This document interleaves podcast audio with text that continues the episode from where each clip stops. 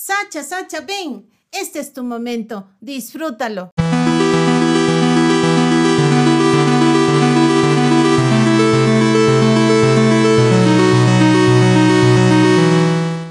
Pero yo creo que así yo lo puedo definir el amor, es que amor propio. Yo soy fan de ahora del amor.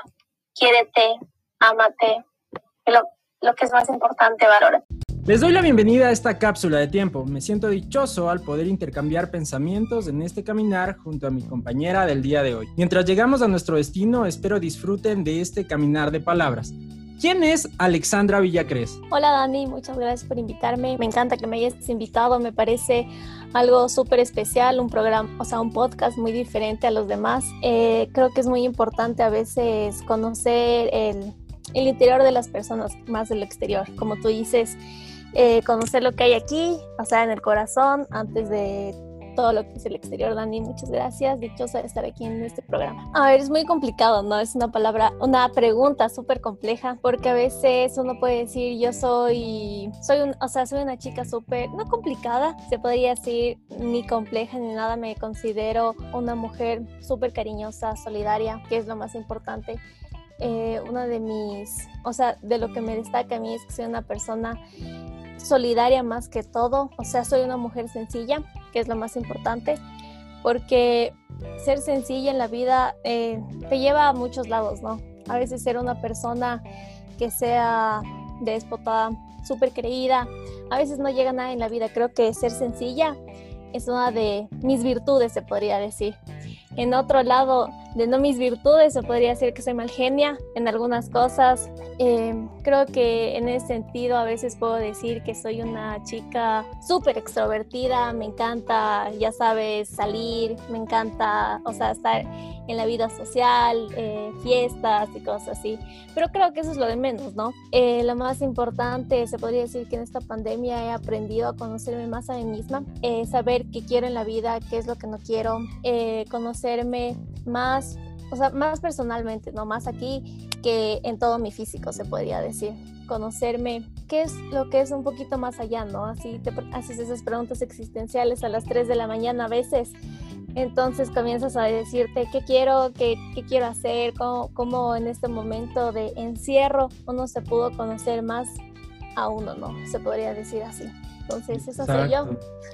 ¿Y qué no quiere para su vida, Alexandra? Lo mencionabas hace un, un, poquito de tiempo. ¿Qué no quieres en tu vida? ¿Qué no quiere en mi vida? No quiere en mi vida personas tóxicas. Se podría decir, no, basta eso. Básicamente. Eh, básicamente es eso. Así top, como que el título está ahí. Pero no quiero en mi vida personas que me resten, ¿no? A veces en la vida necesita personas que te sumen, no que te resten. En todo sentido de la palabra.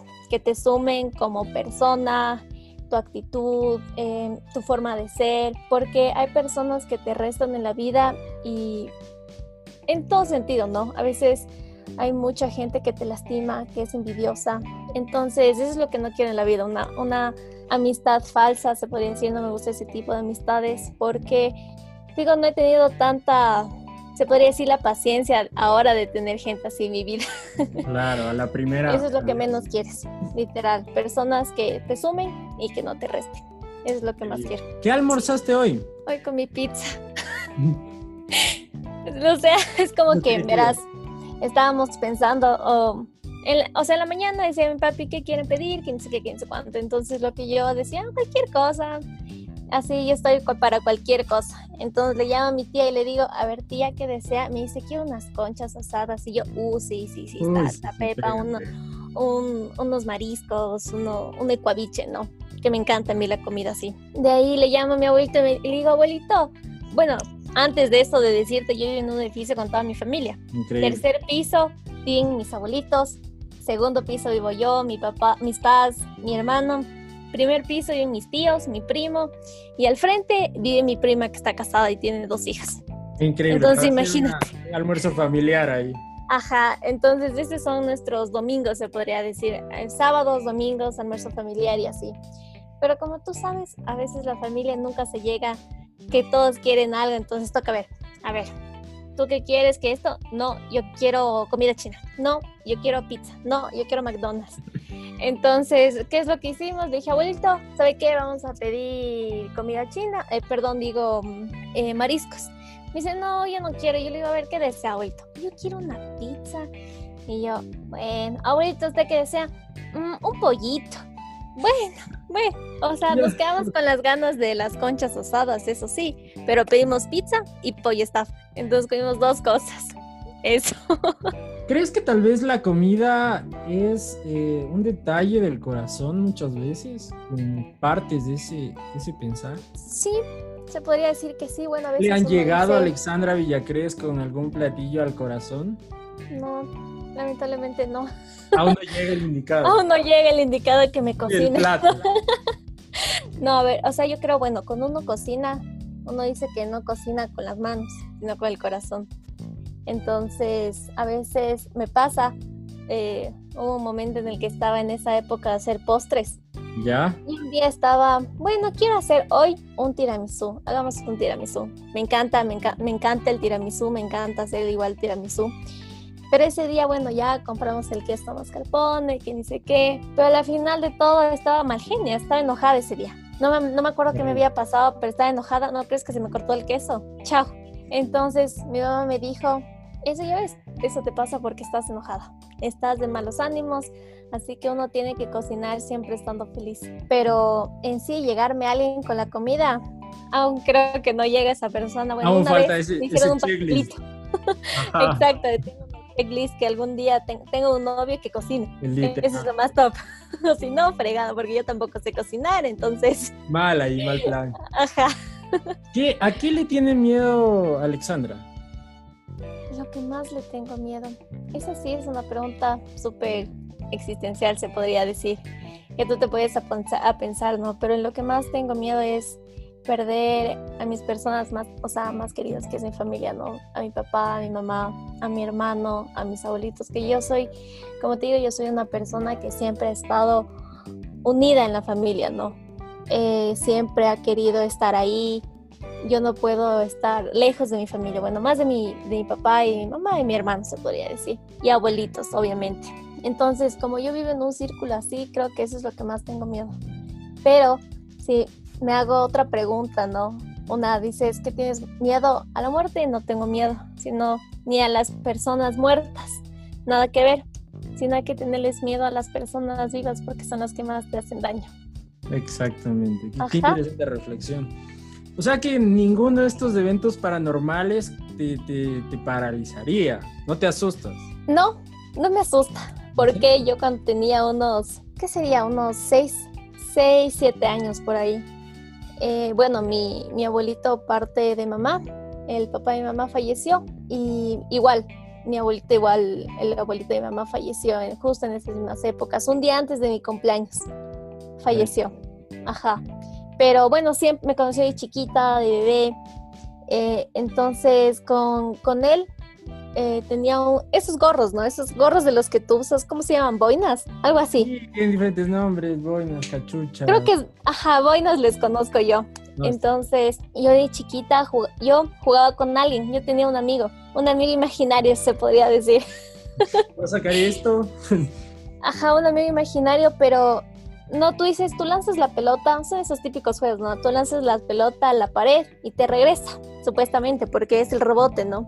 Obviamente. En mi caso, no, yo lanzaba la pelota a un lugar vacío y la pelota siempre me regresaba. Wow. Entonces, no tengo miedo, como te dije, no hay que tenerle miedo a las personas, a las almas en, que están en el cielo, ¿no? O los fantasmas y cosas así, sino más a los vivos. Pero en ese caso no me da miedo, me parece súper interesante, obvio, ¿no? Cuando era en el colegio se decía que abajo de nuestro colegio era un cementerio, que las monjas muertas, que ni siquiera estaba en un colegio. Déjenme ver, déjenme ver. Ajá, entonces me acuerdo que en las noches cuando hacían las reuniones de padres de familia, siempre íbamos, o sea, era un- el, se podría decir, el, donde jugábamos, el lugar del recreo. ¿Ya? Entonces decían que ahí estaban las monjas porque se escuchaban cosas, se escuchaban pasos y cosas así. Y siempre íbamos, ¿no? Y yo era así, qué interesante, vamos a ver así, vamos a ver qué está ahí. Y, ¿Dónde y entonces más? yo era la única que me ponía y me ponía a ver así. Y nada, o sea, como dices, bueno, creo que puede ser que sí exista, no exista. A mí nunca me ha pasado un, se podría decir, un, una escena de ese tipo de cosas. Aquí no, en mi casa no. Mi mamá sí siente, sí siente ese tipo de cosas. Yo también siento, pero yo siento cuando la persona es mala o bueno, o sea, cuando es un alma muy pesada, a veces, como tú has de haber escuchado que hay almas que son muy pesadas y almas que son buenas, que hay que dejarles, no hay que tenerles miedo y eso. Eso creo Interesante, creo que perteneces a ese pequeño porcentaje de la población que, que, piensa de esa manera, porque si nos vamos a un ámbito general, muchos le corren, le tienen miedo y variantes, ¿no? Existenciales tremendas. ¿Algún recuerdo vívido que esté en tu mente siempre de tus padres? Tal vez por ahí uno con tu mami, uno con tu papi, o si son los dos, estaría perfecto. Un recuerdo que siempre tengo en mi mente, se podría decir, con cada uno de ellos, o se podría decir separados. Como tú gustes. Chuta.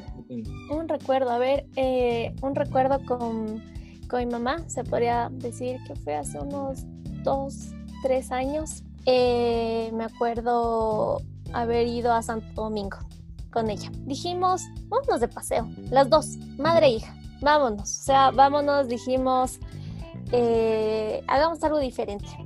Y estábamos pensando en Cayambe, o sea, lugares cerca. Y dije, oye, mami, tengo ganas de cangrejos. Vámonos a Santo Domingo, y ya, vámonos. O sea, no está lejos, son tres horas, no es tanto. Bueno, nos fuimos. Estuvo súper chévere el viaje, la música, mi mami y yo somos de esas típicas que hace el volumen a todo y canta y es así el carpool así. Entonces estás así, todo súper chévere. Vamos, fuimos a donde estas, donde estos chamanes donde te hacen la limpia y cosas así chéveres. Estuvimos ahí, comimos, esas cosas típicas que hay ahí. Me acuerdo de la limpia que por poco y te, te dan una una tan así, tan acá en toda la cara, te escupen, mm. entonces eso es súper interesante, ¿no?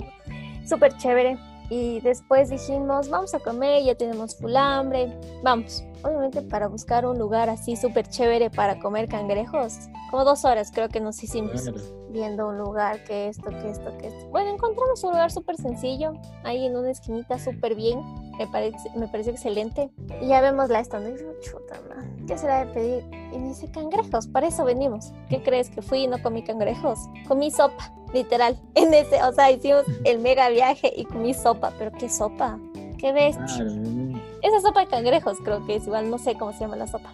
Marinera. Pero una, ajá, una espectacular que bestia. Yo decía, hay que repetir otra vez. Y me pedía otra sopa. Que primera vez en mi vida que como tanta sopa, porque yo no soy tan sopera, se podría decir. Me gustan dos, tres sopas, pero de ahí no. Ahí dijimos a mi papi, oye, pa, ¿sabes qué? estamos en Santo Domingo. ¿Qué ves? ¿Cómo así se fueron para allá? Es que la nena tuvo ganas de comer cangrejos y a la final no comimos cangrejos. Chévere, de ahí ya regresamos y todo. Y de ahí paramos en un... Hay un KFC en Santo Domingo. Ajá, la salida. Alitas, vamos. Entonces, si me quédate para regresar, comimos alitas. Lo que puedes hacer aquí, hicimos allá. Bueno, por fue un viaje chévere, ¿no? Porque hay conversaciones que en el carro que a veces tú no piensas tener. Es la pregunta, oye mami, si alguna vez quiero salir, irme de viaje con mi novio, ¿me dejaras? Mm, hay que preguntarle a tu papá que ni siquiera que ni sé cuánto. Entonces, esas preguntas que son incómodas, hablas. Que no te atreves a hacerlas en ningún otro lado, ¿no? Pero Exacto. Es justamente este feeling de la carretera, la música, la carretera y la música es la mejor opción, la verdad. La unión más perfecta del planeta y me encanta viajar en carro, me encanta. Soy buen copiloto, copiloto para poner música, para hablar, para que no se duerma el conductor, pero para darte una dirección. ¿Qué ves? Sé por qué Google Maps. O sea, y es como que soy malísima, malísima para dar direcciones. Qué bestia. O sea, yo no puedo. O sea, no sé, no, no soy buena para eso. Entonces yo, yo verás, papito, no, no te dejes conmigo. Yo te pongo el Waze ahí. A mí no me preguntas. O sea, y peor, a mí, para mí es súper complicado, digamos, a mí coordinarme aquí en la casa. O sea, solo me sé la dirección de aquí en mi casa. Si me preguntas, oye, ¿sabes cómo llegar a, a tal lado? No, bro, no cacho. Si me preguntas de calles, de esto, de esto, esto, mm, no, no me acuerdo, no sé. Entonces, no me preguntes porque soy malísima, malísima, malísima. Nada que Esa es una. Se podría decir con mi mamá. De con mi mamá, con mi papá igual, viaje en carretera. Obviamente no fue aquí, decidimos irnos. eh, bueno, mi papá tenía que irse ya eh, de regreso aquí. Estábamos en Miami. Ok. Nos fuimos de, de Orlando a un aeropuerto que es en Miami, no me acuerdo el nombre, pero así fue el viaje en carretera, súper chévere. Mi mami viajó en avión, yo, yo viajé con mi papá. Entonces, ese viaje en carretera, el freeway que es libre, el sunset ahí, súper chévere, la música, como te digo. Entonces, yo creo que las mejores experiencias con mis padres han sido en carretera, más. Qué increíble. Y son de aquellos recuerdos que, que nunca te vas a olvidar. No, la verdad es que son esos recuerdos que se te quedan grabados en la mente. Puede decir que tengo más, ¿no? Obviamente. Pero creo que esos son los que más te acuerdas, más anhelas tener de Y que- esos viajes. que muchas veces no se vuelven a repetir. Es una, es una vez en la vida, si no es, es, Y así hagas lo mismo, nunca va a ser el mismo sentimiento, créeme. Me, me ha no, pasado. es lo más lindo tener eh, a veces en la carretera, piensas mucho, ¿no? Piensas, como te digo, son las conversaciones súper raras, súper frikis que también hay. Entonces las preguntas incómodas con que... mm, entonces son... Esos son los mejores recuerdos que tengo con... Más en una carretera, que son los que más te llenan, ¿no? Que tienes un momento a solas. Se podría decir que tengo muchos más, pero creo que son los que se te quedan grabados en la mente, más que en la mente, en el corazón igual. Los primordiales, y, es por aquello que te hacía esta pregunta, porque muchas personas eh, no han tenido estos momentos y son fundamentales en la vida de alguien, creo yo. Y más si eres una persona que, que aprecia estos momentos en familia. ¿Por qué decidiste comunicar? A ver, Dani, esta es, se podría decir, mi segunda carrera. Antes eh, yo decidí estudiar psicopedagogía. ¿Ok? Ni bien salí del colegio, yo dije, yo quiero psicopedagogía, que esto me encantan los niños, que ni sé qué, que ni sé cuánto. Pero llegué a un punto en de que no, detesto los niños. Perdóname Dios, pero no aguanto a los niños. O sea, les tengo una paciencia terrible, terrible, terrible, terrible. Entonces creo que son esas cosas que te ayudan a aprender un poco. Eh, después de eso, eh, yo decidí irme de intercambio. Seis meses me fui de intercambio a Estados Unidos. Pasé seis meses con mi tía que vive allá, ella es doctora. Eh, entonces le dije, tía, ¿sabe qué? Necesito un tiempo, necesito este tiempo para mí, para saber qué es lo que quiero hacer. Porque no sabía, no sabía qué hacer de mi vida, la verdad. Llegas a un punto en que dices que te quedas así en un stock. No sabes qué hacer, no sabes qué es lo que quieres, no sabes qué vas a seguir, qué vas a hacer de grande, si sigo esto y no me gusta, ¿qué hago? O sea, me fregué. O sea, estoy fregada en la vida, se podría decir. No voy a hacer nada. Exacto, te vas a quedar chantada en la casa sin hacer nada, no vas a tener una profesión que en serio te guste y si tienes una profesión, y bueno, voy a seguir mar- eh, marketing ya, digamos. Estudio marketing, pero a la final es algo que estudias y que no te gusta, porque creo que eso es lo más fundamental en, en escoger una carrera, que te guste, que te encante. Voy a decir la frase de la UDLA, que, te, que, que ames lo que tienes que hacer, lo que tienes que estudiar, tienes que amarlo, tienes que adorarlo, así. Entonces estábamos en esos momentos, bueno, yo ya fui, fui donde mi tía, estuve súper bien, aprendí inglés, pero hubo un momento en el que estábamos, estaban los incendios en California. ¿Ok? Y los incendios en California son súper densos, son súper heavy, por el calor se esparce. Entonces estábamos así. Qué denso. Hay una, hay- había un incendio justo en la, en la 118. Es un, como un freeway ya. Ok. Y mi prima me dice, no, mi- le digo, prima, vamos a ver, vamos a ver qué tal, así vamos a explorar. De una, nada, yo me fui con pijama, si me ves peinada así, estaba peor. Me acuerdo que fui en pijama, fui con un saco, fui con esas botas con las que son las, uh, las grandotas esas calientes. Solo me lavé la boca y ya. Salimos, le dije, prima, vamos. ¿Sabes qué? Vamos a ver qué tal. Bueno, fuimos, pasamos, que ni sé qué, que ni sé cuánto y y estábamos viendo ahí el incendio y cosas así, porque estábamos pasando, digamos, estábamos nosotros en el carro aquí a la derecha y el incendio era a la izquierda. Wow. Entonces era así, estábamos full cerca y me encantó. In Yo decía, qué bestia, quiero estar ahí, quiero saber qué pasó, quiero saber cómo, cómo vino hasta acá, ¿me cachas? Entonces, bueno, fuimos a un pueblito, que es por ahí, no me acuerdo cómo se llama el, el pueblo, la verdad, pero estábamos ahí y, y no crees que el incendio empezó a empeorarse y cerraron todas las calles.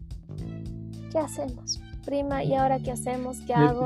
Ahí. Vamos, le digo, oye, vamos donde está el lugar denso, vamos, le digo, vamos, vamos, vamos. Entonces estábamos ahí y fuimos, ni siquiera podíamos bajarnos realmente, me acuerdo que tuvimos que esperar como unas tres horas Wow. chantadas en el carro porque no podíamos salir de ahí.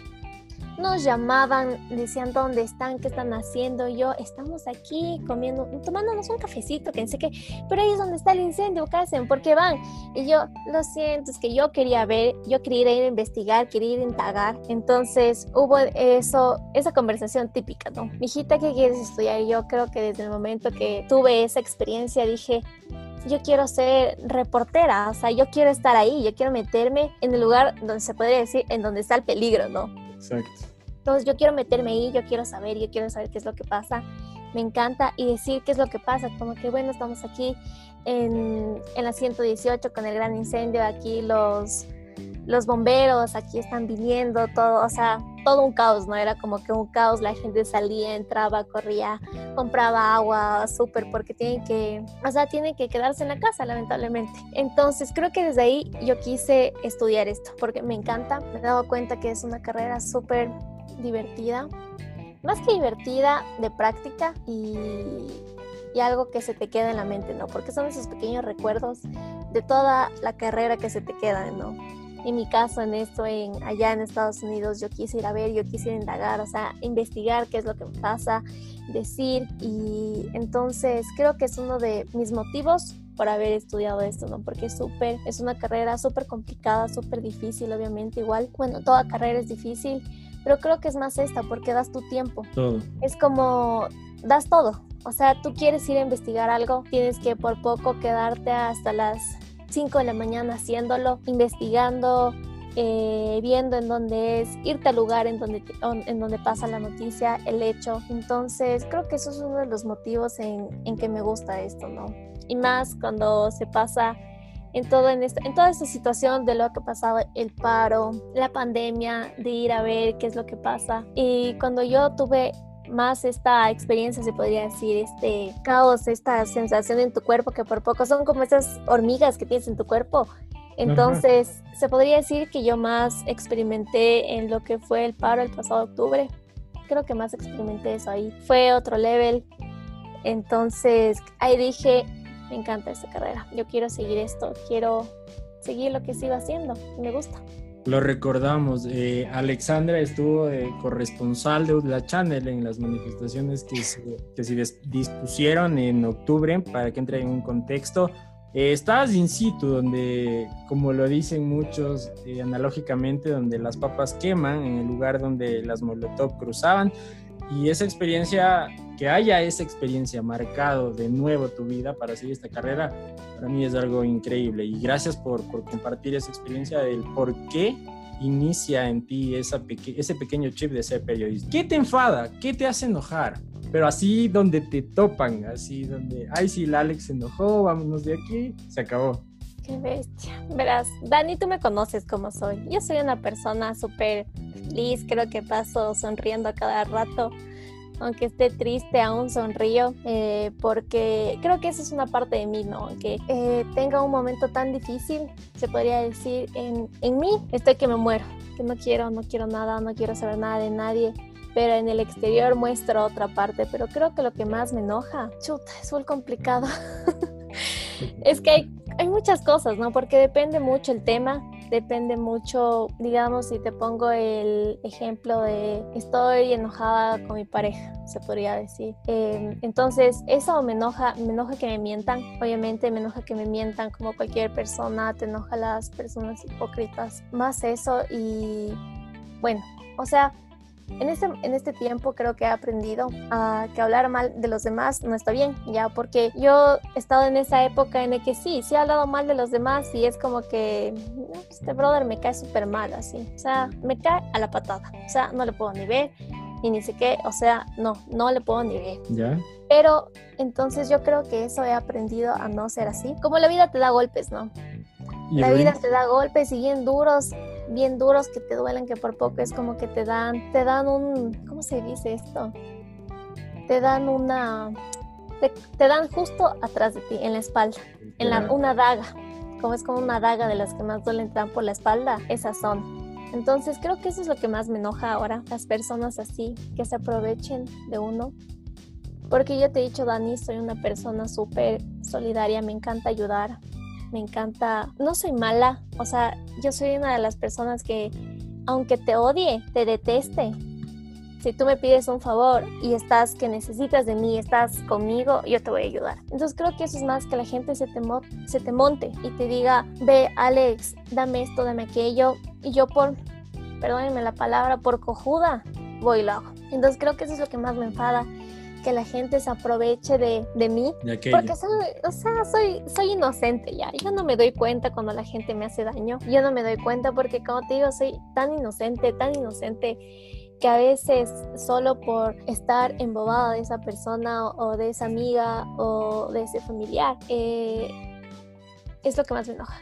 Entonces, cuando una persona se me monta en mí en ese sentido en el que habla mal a mis espaldas, me usa, me utiliza, es como el reciclaje, ¿no? Entonces, entonces es, eso es lo que más me enfada, me enoja, me frustra, me... Por no decir otra palabra, creo que voy a decir. Entonces, creo que eso es lo que más me enoja de la gente. Existen días complicados, existen días que como tú lo habías dicho, nos hacemos ese examen de autoconciencia y de aquello surgen grandes preguntas existenciales. Para esos días, ¿cómo hace Alexandra para en aquellos días difíciles levantarse y seguir en este pequeño tramito que se llama vida? Qué bestia, llorar. Lo consideras como un desahogo, perfecto. Yo lo considero así.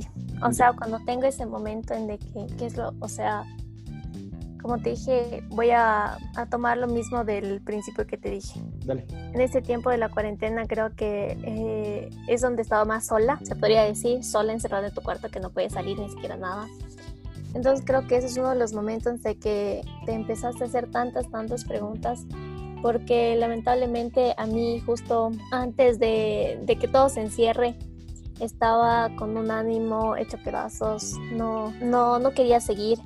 O sea, es como que llegas a un momento que estás tan, tan, tan, pero tan triste contigo misma, de permitir muchas cosas que te hagan, ¿no? Entonces, tú permites eso y permites que te, que te basuren, se podría decir.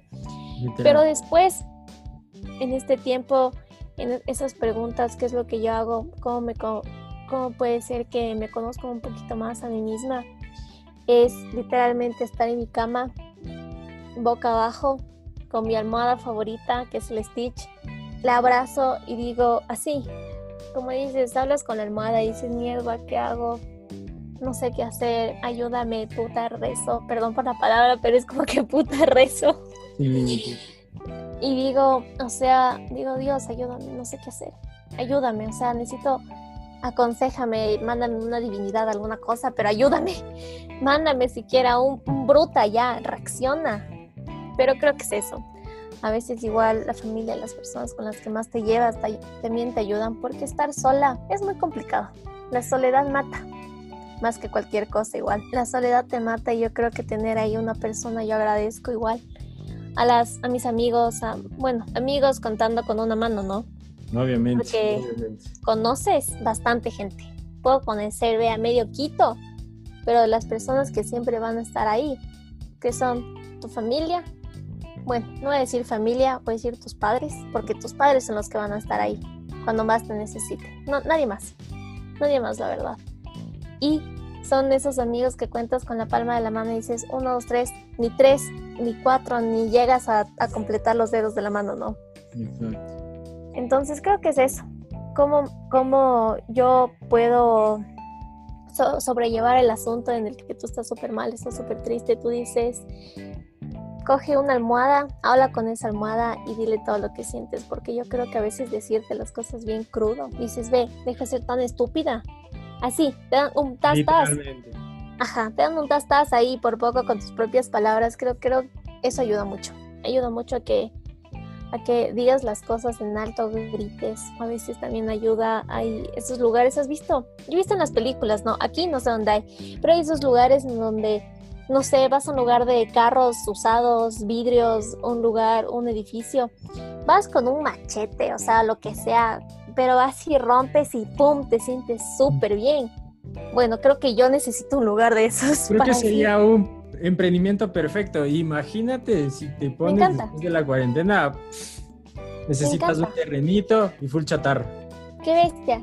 Tantos vidrios, platos, así como que romper, decir tantas cosas que sientes y dices, ah, por favor, y quieres romper todo. Y tú, aunque no, aunque no lo creas, es como que te tranquiliza, es como que tú dices, me siento súper bien. Es como que respiras, inhalas, exhalas y dices, ya, me siento súper bien. Estoy ya libre, es como que si quitaras un peso de encima. Literalmente. Y estás súper bien. Es como ir al estadio. Ahora como no hay estadio, a veces tenías que ir al estadio, insultarle al bruto que no pateó bien y le dices, eh, tarado. Entonces, aunque sea ir al estadio, a veces te quita todo, todo eso que tienes, en, que tienes encima. Se podría decir eso, que creo que es un buen emprendimiento para que aquí, ¿no? Excelente. Serías la pionera. Alex, en palabras cortitas, ¿Cómo defines el amor o qué es el amor para ti, hablando de un ámbito general, no enfrascándonos en realidad en, una pareja? Yo creo que el amor es una palabra muy bestia, muy grande. Es, tiene muchas definiciones. El amor eh, está derivado de varias cosas, ¿no? Como tú dices, no es de pareja, de familia, pero yo creo que así yo lo puedo definir el amor, es que amor propio. Yo soy fan de ahora del amor quiérete, ámate y lo, que es más importante, valórate. Valórate porque a veces eh, lo que uno necesita no son el amor de los demás, sino es el amor de uno mismo. Es lo más importante. Porque yo puedo tener a tantas personas que me amen, pero en el fondo me dicen, qué estúpida que es esta, le odio. Entonces, yo creo que lo más importante yo lo defino el amor es una palabra súper grande, ¿no? Es más grande que el planeta Tierra por poco. Entonces tiene varios significados. Eh, tú lo puedes tomar de buena manera. Eh, a veces hay un amor sano, hay amores, hay amor porque amor es, no es muy diferente amor. Amor sano, hay amor dañino que te daña y hay otros que te sanan, ¿no? Y yo creo que el que más te sana es quererte, o sea, que eres uno mismo. El amor propio es súper importante, que he aprendido a amarme más a mí misma. Entonces creo que eso es lo más importante de la, del planeta Tierra, quererte a ti mismo y ya, nada más en el mundo. Ámate con todos tus virtudes, defectos, aunque tengas la nariz media chueca, ámate aunque tengas un brazo más largo que el otro, seas chiquito, seas alto, seas gordito, seas flaco, amate, porque sí, el físico no es lo más importante, sino lo que tenemos en, en nosotros mismos, que es nuestro corazón, que es aquí el pecho. Te voy a decir unas palabras y tú me las respondes con lo que significan para ti, ¿te parece? Vamos a empezar con la primera y la primera es mamá. Solo una palabra. Mamá, importante, importante. Papá. Dani. Papá. Qué bestia, me hiciste una pregunta.